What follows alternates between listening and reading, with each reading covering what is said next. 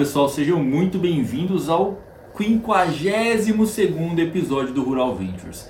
E hoje especial porque nós estamos ainda em São Francisco, continuamos aqui. Continuamos aqui conhecendo um pouco do ecossistema de São Francisco. Hoje nós participamos da feira World AgriTech Innovation Summit. Foi muito engrandecedor para a gente aqui. Nós conversamos com várias startups, com vários VCs, várias empresas ligadas ao agronegócio. E o Rural Ventures para quem não sabe ainda, ele é um podcast focado no agronegócio. Conversamos com os founders, startups, CVCs, VCs, todos focados no agronegócio. Lembramos que esse podcast é um oferecimento de Cargill, ajudando o mundo a prosperar. E boa noite, Kirangatman. Boa noite. Passando frio aqui, né, em São Francisco? Frio, agradável, agradável, está bom, né? E hoje nós temos aqui Jairo Tradi, é isso? Founder e CEO da Quilimo. Lembramos, gente, esse não é o primeiro episódio com um fundador da Argentina, mas esse é o primeiro episódio com um fundador da Argentina em solo americano e pessoalmente. muito bem, muito obrigado pela sua participação, Jairo. É um grande prazer aqui poder falar contigo. Nós vamos falar em portunhol e às vezes vai sair o inglês, tá? É, devagar, se tiver problema a gente entra aí para traduzir, né? Para fazer o inglês, né? Jairo, a gente para começar quer entender da onde veio esse nome, Quilimo. Quilimo, eh, eh, no, la compañía no, no, sabíamos, no tuvimos nombre, incluso Quilimo operó tres meses sin nombre. Eh, porque no era relevante decir un nombre, pero en algún momento tuvimos que crearle un nombre a la compañía mientras seguíamos haciendo descubrimiento de los clientes.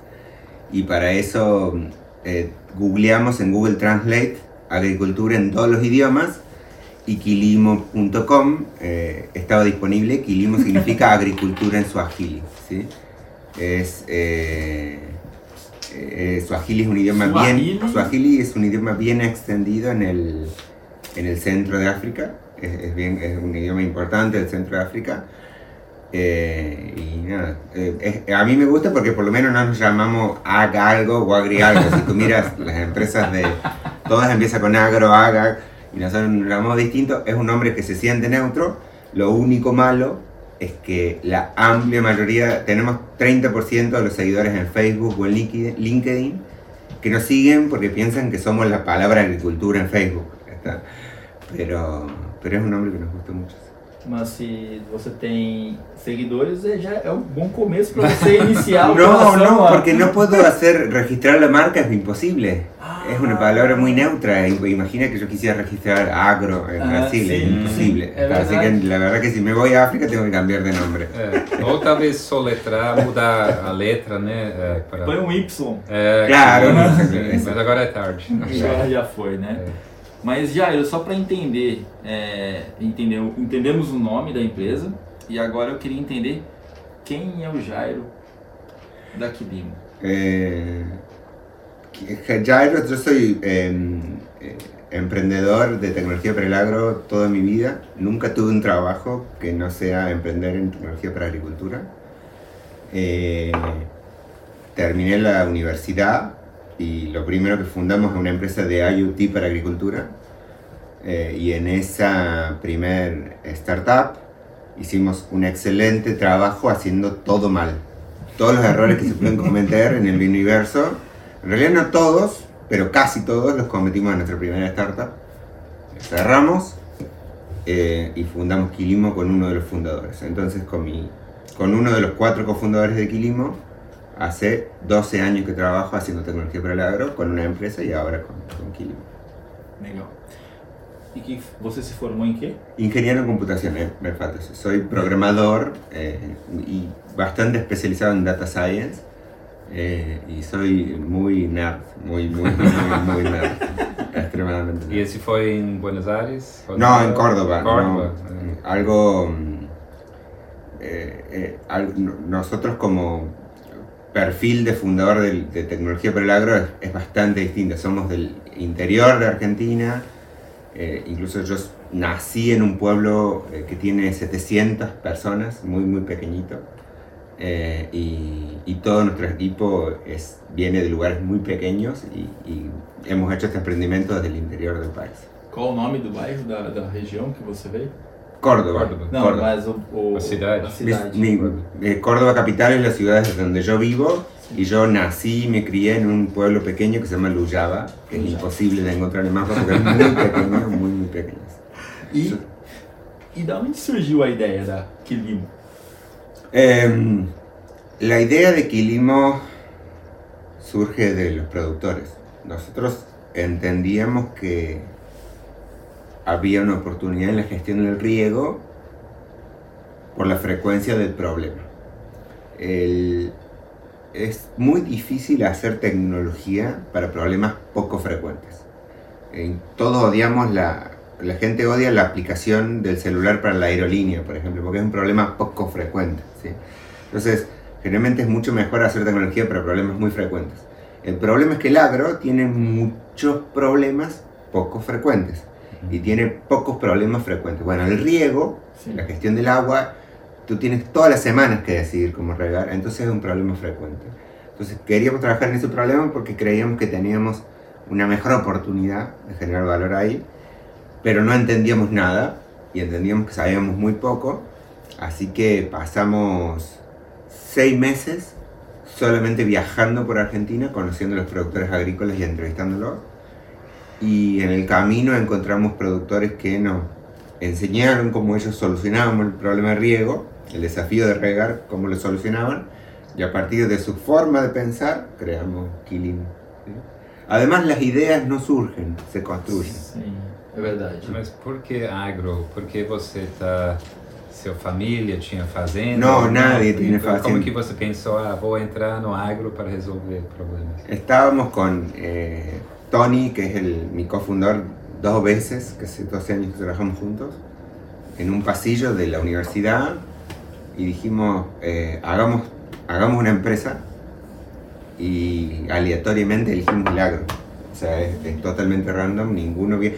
Mi abuelo es microproductor, tiene dos hectáreas de campo, eh, pero no es un productor agro del agronegocios como ustedes lo piensan.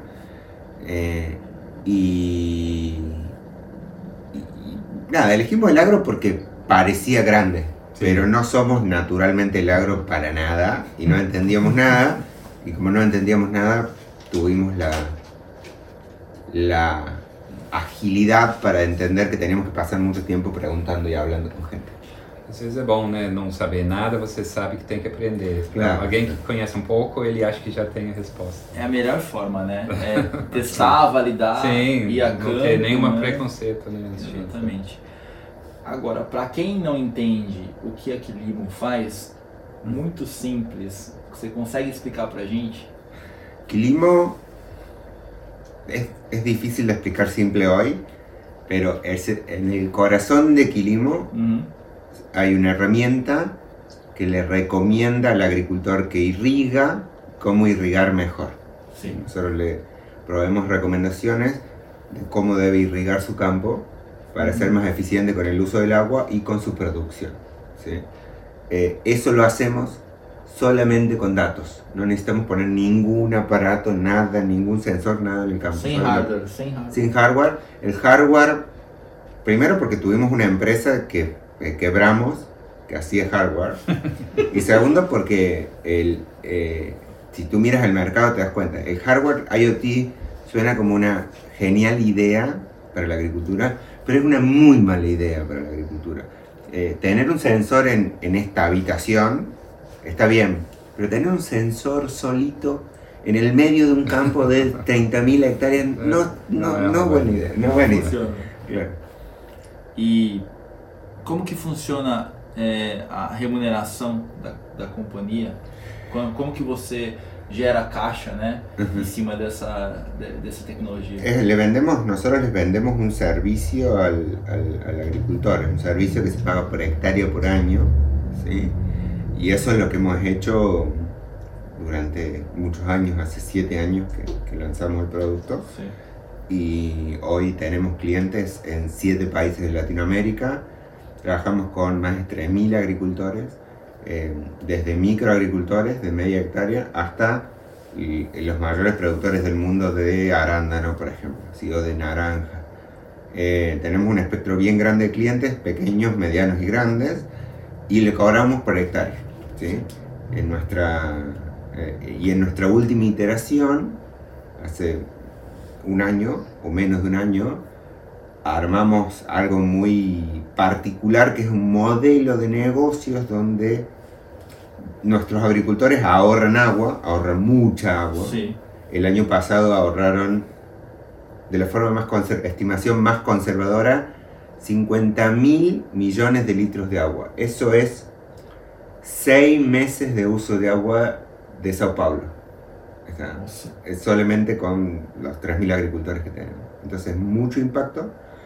Y logramos hacer algo que nunca nadie había hecho, que es que alguien pague por ese impacto. ¿sí? Y empezamos a hacer un modelo de negocio donde las compañías que quieren invertir en seguridad hídrica compran esos ahorros de agua y ese dinero que las compañías pagan lo compartimos con el agricultor, convirtiéndonos en la primera empresa del mundo que le paga a los agricultores por ahorrar agua. Muito legal. O, produtor, ele necessariamente tem pivô central, irrigação, ele tem que ter para eh, usar seu serviço? Nuestro modelo de negocios trabaja solamente con irrigación, con riego tecnificado, pivote o goteo, Tá. eh, porque si tú no tienes eso no puedes controlar cuánto riegas. Si tu Ujú. inundación, en inundación no, no controlas cuánto riegas, entonces solamente trabajamos con agricultura tecnificada, pero ahora con el modelo de negocios de compensación, donde le ponemos valor al agua ahorrada, también ayudamos que los productores se tecnifiquen y le podemos pagar a un productor que se tecnifica también, por tecnificarse. Hoje, Jairo, vocês têm alguma empresa que é concorrente, que faça alguma coisa parecida com isso? De el lado de eficiencia de irrigación, de gestión del riego, muchas, Muchas. muchísimas. Es un problema que aparece mucho. ¿sí? Eh, y cuando tú hablas con un agricultor que irriga, eh, la, la gestión, la gestión del riego es algo que tienen muy presente. Eh, pero lo que no existe es un modelo como el que hemos armado donde conectamos empresas grandes como Microsoft, Google o Coca-Cola con un productor agrícola. Ese tipo de modelo cruzado de valor, eso es único en el mundo y no hay, no, no hay competencia. Va a haber, pero hoy no tenemos. Parabéns, é muito legal. É um, gera um impacto muito grande, né? É, E foi reconhecido pela World Economic Forum né, recentemente. Fala aí do seu prêmio.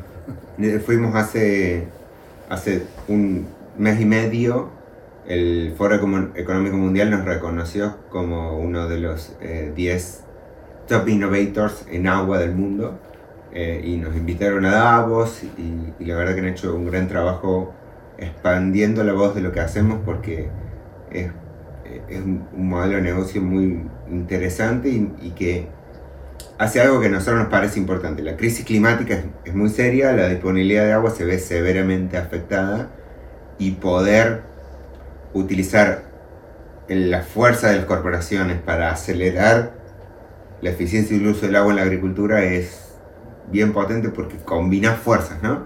Uno empuja al otro y la verdad que nada, hemos, hemos recibido mucho, muchas alegrías a partir de ese premio, pero igual los premios no son importantes, lo importante es que estamos trabajando con más agricultores y que nuestros agricultores están contentos con lo que hacemos.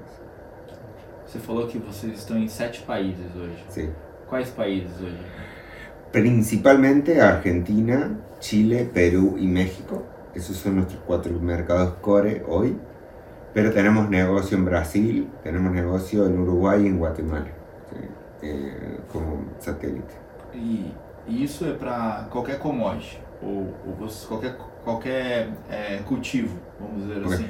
con 45 tipos de cultivos diferentes. Trabajamos con desde mm, eh, naranja, soja, maíz, trigo, arándano, eh, nueces, eh, una bien bien amplia variedad de cultivos.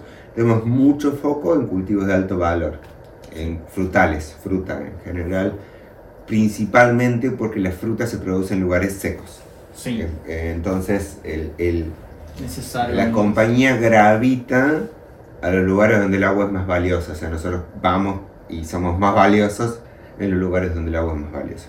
E, e aqui em Califórnia, né, a gente está aqui, tem muita fruta, né, eles produzem muito, tem falta de água. Uh, você já pensou em... em sí, eh, en California y solamente operando en California hay cinco startups de gestión del riego que han levantado más de 15 millones de dólares y solamente trabajan en California. Así que a mí no me gusta la competencia, no sé, a, nadie, a mí no me gusta la competencia. Y lo, y lo que sucede con esas startups que dicen, vamos a Latinoamérica, y ponen un líder de Latinoamérica que vive en la frontera de Estados Unidos. Lo ponen en Tijuana, parado ahí en el borde de la frontera, y dice, conquistar Latinoamérica a una persona. Y entonces le va muy mal en Latinoamérica. Entonces para nosotros el, play desde el punto de vista de negocios es eh, dominar la región y es lo que estamos haciendo. Somos en gestión del riego uno de los players más relevantes en la región. Sim. Vamos falar um pouco de fundraising, Kira? Sim, você, a gente é investidor, né, no, no Quilima foi, acho que nosso segundo, terceiro investimento. Segunda, segunda inversão. Segundo investimento na América Latina, né? E hoje você está preparando, né, para um, um Série A. Uhum. Como é que está indo o seu, seu Eh, fundraising? Já começou? muy mal. Muy mal. Eh, Estamos en... Lo, est- Quilimo está en, en break-even, es decir, nosotros no dependemos del fundraising para Ujú. sobrevivir. Entonces, eh, por primera vez en la historia de la compañía vamos a elegir los inversores y estamos teniendo muchas conversaciones alrededor de cuál es el inversor que más valor genera para nosotros. La verdad que nosotros hemos hecho varias rondas. eh, algo que yo siempre cuento que es cuando empecé la compañía, yo no conocía a nadie que en su vida haya visto más de 25 mil dólares juntos. O sea, nosotros, nadie de la compañía viene de ningún lugar cercano al dinero. Entonces, a nosotros conseguir inversor fue siempre un proceso iterativo. O sea, conseguimos poquito dinero, después más dinero. Siempre fuimos saltando. Eh, ya en total hemos levantado 4 millones y medio de dólares con, con varias rondas. Y ahora estamos mucho más tranquilos, con buenos ingresos y tratando de entender cuál es el inversor que genera valor. Porque algo que sucede es que el dinero se acaba, pero el inversor se queda.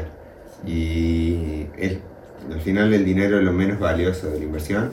Y además todos los inversores mienten, eh, todos, porque todos dicen que te van a cambiar la vida y que van a agregar un montón de valor y no generalmente no es así. Eh, hay muchos que agregan bastante valor, pero en general hay poco valor que el inversor agrega porque es el día a día y bueno, el inversor no puede estar en el día a día y está tu equipo en el día a día. Así que entender quién nos agrega más valor es algo que estamos tomándonos el tiempo. El escenario es bien malo, el escenario de inversión es bien malo. Uhum. Eh, los múltiplos eh, de evaluaciones eran 5 o 6 veces más grandes los múltiplos eh, eh, hace un año y medio, dos años y que ahora. Entonces, nada, decidiendo cuándo es el mejor momento, con, con quién es mejor hablar, conversando con un montón de gente y con mucho interés, pero buscando dónde, dónde, dónde encontramos más valor. Mas você está num espaço muito interessante, né? Que é agro, mas impacto também, né? Você pode atrair tanto um fundo que gosta de agro ou um que quer, né? O parte de impacto. Qual é o mais forte hoje para você? Para nosotros, nosotros estamos en, en la, la única categoría de venture capital que no bajó, sino que creció, es Climate Tech. Y lo que hacemos nosotros está muy exacto, es Climate Tech, que es ponerle el valor a los activos climáticos como el agua. Eh, entonces, seguramente el líder de la ronda sea un fondo relacionado al Climate, que estamos teniendo varias conversaciones en esa línea. Y lo, lo otro interesante es que eh, The Yield Lab hic- eh, hicieron la lista de top 50 climate tech companies en Latinoamérica, ¿sí? Y The Yield Lab tiene 8 compañías en esa lista, porque en realidad el agro es siempre una tecnología climática, o en la mayoría de los casos Sí. una tecnología climática, porque la agricultura es tan grande que cualquier reducción o mejora en la producción que hagamos tiene un impacto masivo. Entonces siempre la inversión en agricultura en la mayoría de los casos es una inversión en clima. Entonces ese solapamiento es, es bien grande. E eu acho que também outro ponto é que é bem tangível, né? Não é uma coisa na teoria. Não é, carbono eu acho um pouco mais difícil. É, mensurar, mas a água é uma coisa que você não tem como errar, né? Baseado no volume de água que você economizou. É, Carbono, é muito mais. carbono começa pela, pela, pelo ponto de que somente aqui nos Estados Unidos tem cinco fórmulas para você. Sim, para calcular, cada- cada um tem uma um né, tese. É, é muito complexo. Sim, sim. É muito complexo. Y, y- y el, el reflejo de eso es que es que por volumen, nosotros hace 11 meses cerramos el primer contrato de, de venta de ahorros de agua. Pero por volumen, en 11 meses somos más, em, tenemos más negocio que el mayor vendedor de carbón agrícola. Entonces, nuestro, lo que sucede, primero que estamos súper solos, o sea, no hay, hay muy pocos que estén haciendo transacciones con ahorros de agua. Y segundo, que es un activo mucho más tangible, es bien fácil de medir. Y la, la realidad es que capturar carbón en el suelo, suelo suena bien cool y, y es bien importante, Sim. pero es muy difícil. Es muy, muy difícil porque hay cinco fórmulas, porque es un problema bien complejo. E, e para a água você está certificado né, pela Vera. Como é que foi esse processo de gerar uma Nosotros, coisa nova, né? Eh, eh, algo que sucede con agua es que mm, las compañías tienen más miedo, mucho miedo del blue washing y no tienen y, no, y tienen menos miedo del greenwashing que, que Ujú. sería en carbono. Entonces el, el- las compañías hace mucho que invierten en ahorros de agua, pero nadie se entera y, y para muchos de ustedes y para ustedes y para su audiencia tal vez esto suena hasta nuevo. Tú dices, pero, pero ¿cómo? Y es porque las empresas invertir en seguridad hídrica, invertir, invertir en que el agua esté disponible en los lugares donde operan, es una inversión defensiva, Sim. es supervivencia, no es goodwill, no es buena Ujú. voluntad, É. eh, es, es sobrevivir. Entonces las empresas invierten ahí y además si tú eres una empresa y dices, mira todo lo que estoy invirtiendo en agua y de golpe falta el agua y el vecino no Ah. tiene agua, tienes un problema serio. En Chile hay gente armada y hay, pro- hay, hay muertos por Sim, falta de agua. Está en México también, entonces eh, es un activo que tiene una, una posición más tangible. Entonces, ¿qué hicimos para certificar? Eh, el mercado está más nuevo, entonces la verificación se hace en el backend, que es en carbono tú tienes que certificar primero y vender después. Sim. En agua tú puedes vender, el comprador compra y al final del proceso audita, pero no es una certificación, es una auditoría, como un chequear que los datos estén bien y te da una aprobación o no, pero es al final. Entonces eso hace que el proceso sea mucho más simple porque hay menos intermediarios en el camino y nada, eh, se está construyendo el ecosistema y va a ser como carbón, es decir, va a haber créditos de agua eventualmente. Sim. Pero por ahora mm, es mucho más sencillo y eso también nos permite crecer mucho más rápido y, y al mismo tiempo ser actores importantes en la construcción del- de cómo va a funcionar el mercado. ¿no? E você está pensando em tokenizar esses créditos? Como que funciona a Yo comercialização? odio blockchain. Da blockchain. Eh, me- en realidad mm, soy programador y nací en la tecnología, pero me molesta cuando la tecnología está delante de los problemas. Los problemas están primero y la tecnología viene Sí. después. Blockchain es un caso donde Claro. nos pusimos muy ocupados de la solución y no del, del- problema. O de la herramienta y no del problema. Eh, entonces, eh, pero eh, non-fungible tokens, NFTs, Son un excelente caso de uso para medir ahorros de agua. ¿Por qué? Porque cada ahorro de agua es único. Tú tienes que ahorrar agua en este lugar y no vale lo mismo el agua en California que en Sao Paulo que en Río. Son en cada lugar y en cada año, cada metro cúbico de agua. Vale, Vale distinto. É, é. Entonces el NFT tiene un caso de uso muy particular y es por eso que en Quilimo creamos el primer NFT de agua del mundo. Eh, y de eso al final de cada año nosotros le damos, además de los reportes a nuestros clientes, le damos los NFT eh, quemados en blockchain para, que tengan como de trazabilidad. A algunos clientes les importa, a otros no les interesa, pero nosotros lo hacemos igual. y entendemos que hay una oportunidad ahí para adelante. De todos modos, eh, primero la, la solución, primero el, eh, primero el problema, perdón, primero para qué esto funciona. Mm, sí. Y bueno, resulta ser que justo para el problema de agua, el NFT es un excelente use case. Um excelente. É verdade, com certeza. Saindo um pouco do, do produto, Jairo, queria te perguntar qual foi a grande dificuldade que você enfrentou como empreendedor durante a jornada dentro da, da outra empresa e dentro da Quilimo? Todas. eh, Quilimo ha estado cuatro veces a menos de 10 días de no tener más plata. Eh, eso lo dice todo. Eh, eh, la hemos pasado muy mal, también la hemos pasado muy bien. La pasamos muy mal a veces, la pasamos bien a veces. La verdad que hemos tenido muchos desafíos. Eh, somos... eh, va a ser difícil que, que se entienda, pero nosotros decimos que somos emprendedores improbables. O sea, no era... No era si tú miras, eh, y, y esto el equipo YLab a veces lo dice, si tú miras el, como son, agarras una muestra de 10 founders del agro, es poco probable que encuentres a alguien como yo, como mi, mi CTO, como mi CEO, somos, somos Únicas. eh, distintos en la forma de dónde venimos. El 70% del equipo de Quilimo trabaja en una NGO. ¿Está? Por eso el propósito es bien clave para nosotros. Eh, eh, tenemos una, una, una forma de ser, muchos, muchos de pueblos muy pequeños, eh, una forma de ser muy, muy distinta. Y eso también ha hecho que, que, que hay un montón de cosas que sean más difíciles y que tengamos que probar el doble. Eh, tenemos, eh, creo que la... no, ahora tienen dos, pero un- la primera founder mujer del portfolio de GLab es, es una de nuestras co-founders. Sí. Founders mujeres en tecnología, pero el agro hay muy poquita.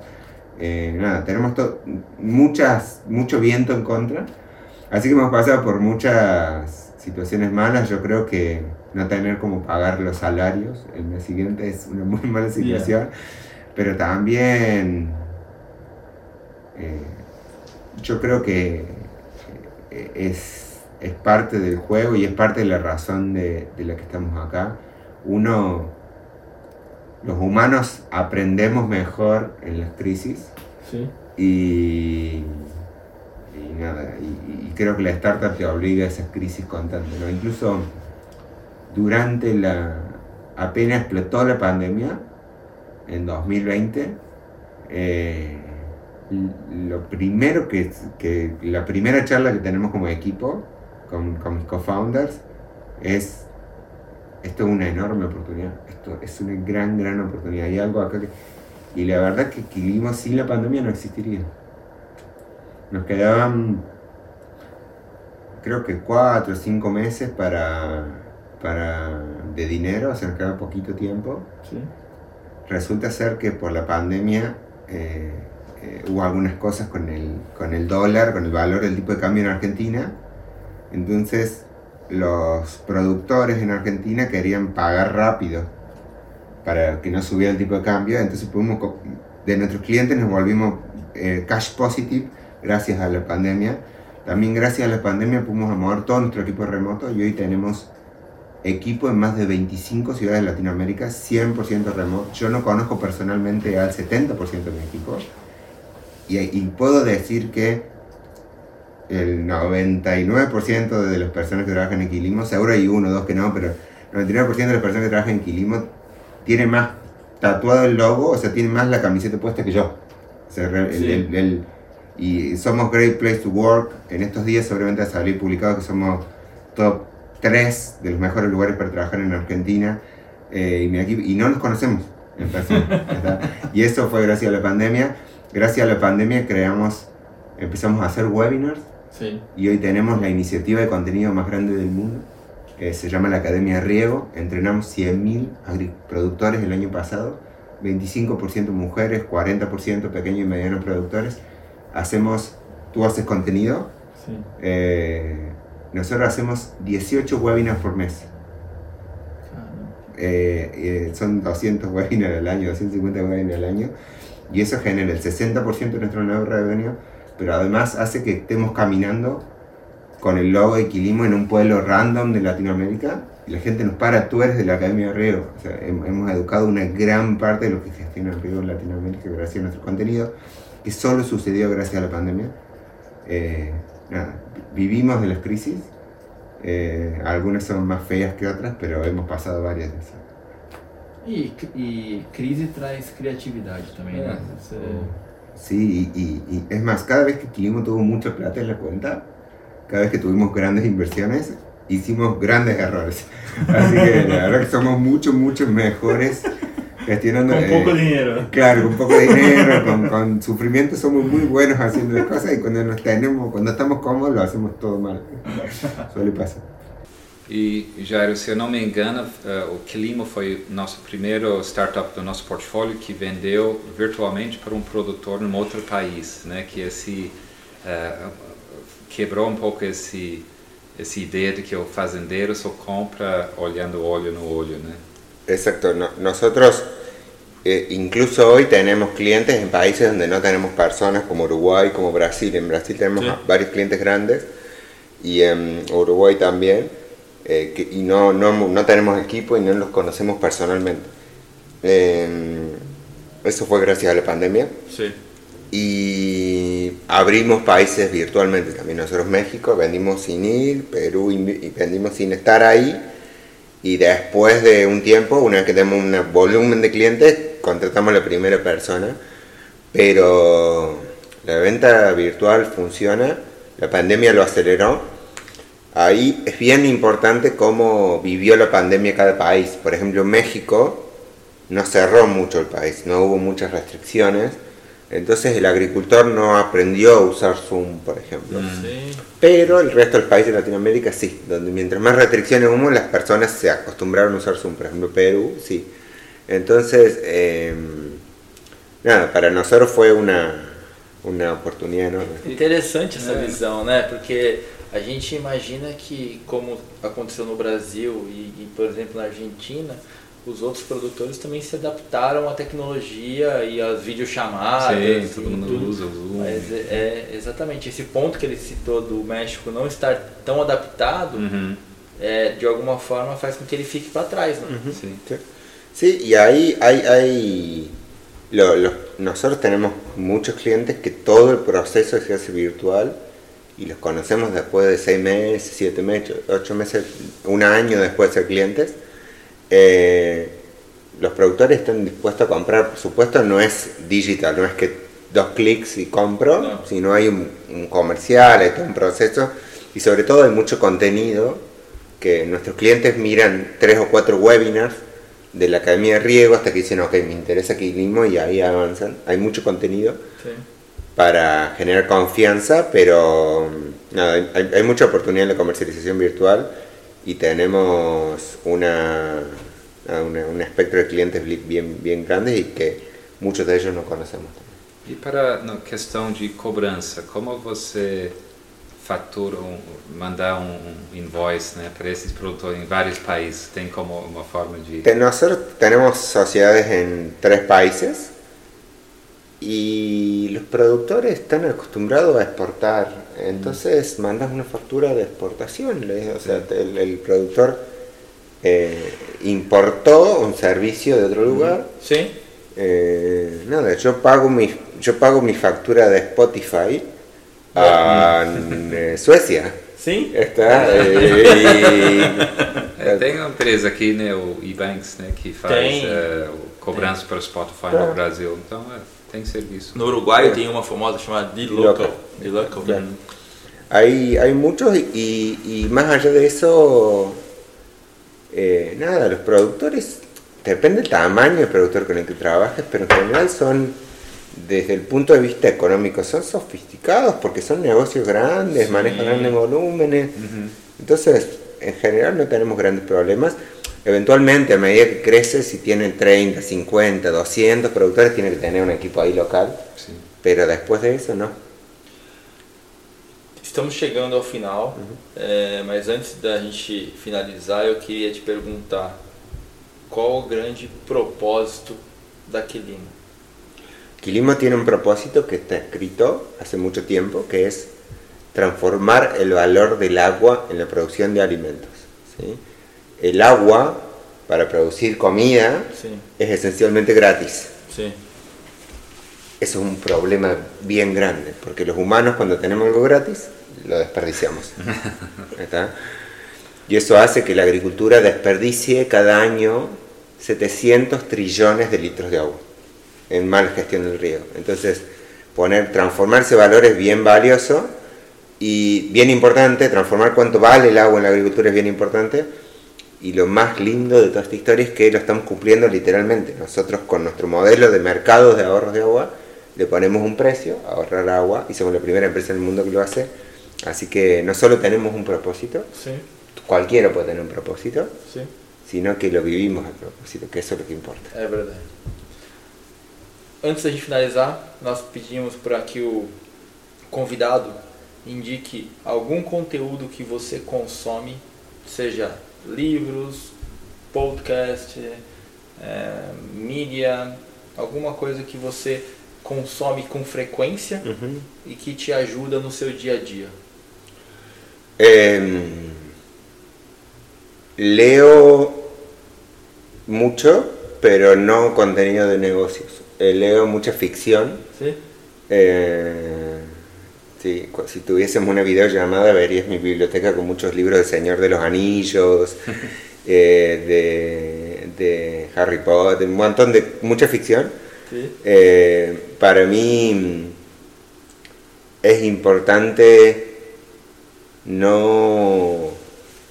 Todo emprendedor tiene que poder pensar fuera de la caja y para eso la creatividad hay que alimentarla, ¿no? Entonces Sí. para mí lo que sucede con la literatura de negocios, que eventualmente la consumo porque a veces es interesante, Sim? es que conduce a un pensamiento unificado, ¿no? Todos pensamos igual y todos aprendemos igual, entonces hay que Não poder salir. fórmula, né? Às Claro. vezes o livro pensa que ah, se você fazer isso, isso, isso, vai acontecer isso, mas não Y, eso é... y no funciona así, nada de lo... La innovación siempre sucede en, Sim, en forma sai do nada, né? Sai do Claro. nada. Muito obrigado, Jairo, por participar do nosso episódio. É, eu gostaria de agradecer muito o seu tempo, a sua é, paciência e principalmente pela sua dedicação como empreendedor, porque isso é importante para a gente, que é isso que move o mundo e faz com que as mudanças aconteçam. aconteça. E gostaria de agradecer também aos nossos ouvintes e amigos e também aproveito para que nos sigam no Instagram, é, arroba é, rural.ventures no Instagram e também no YouTube Rural Ventures. E também não esqueça que toda quinta-feira às 7h45 da manhã temos um episódio novo falando sobre o agronegócio na bmc.news. Jairo, se você quiser deixar os contatos da mídia, LinkedIn, para que o pessoal possa seguir e a gente tirar um pouquinho da África ali, para que você tenha um pouco mais da América Claro, Latina. América eh, A mí me buscan como Jairo Trad en LinkedIn y Quilimo, buscan Quilimo en las redes Sí. y el nombre es original, entonces lo van a encontrar. E os webinars fica tudo no A- site quilimo.com. Academia de Riego, academiaderiego.quilimo.com es el sitio. Sí. Si buscan Academia de Riego van a llegar ahí también. Maravilha. Muito obrigado, gente. Até a próxima.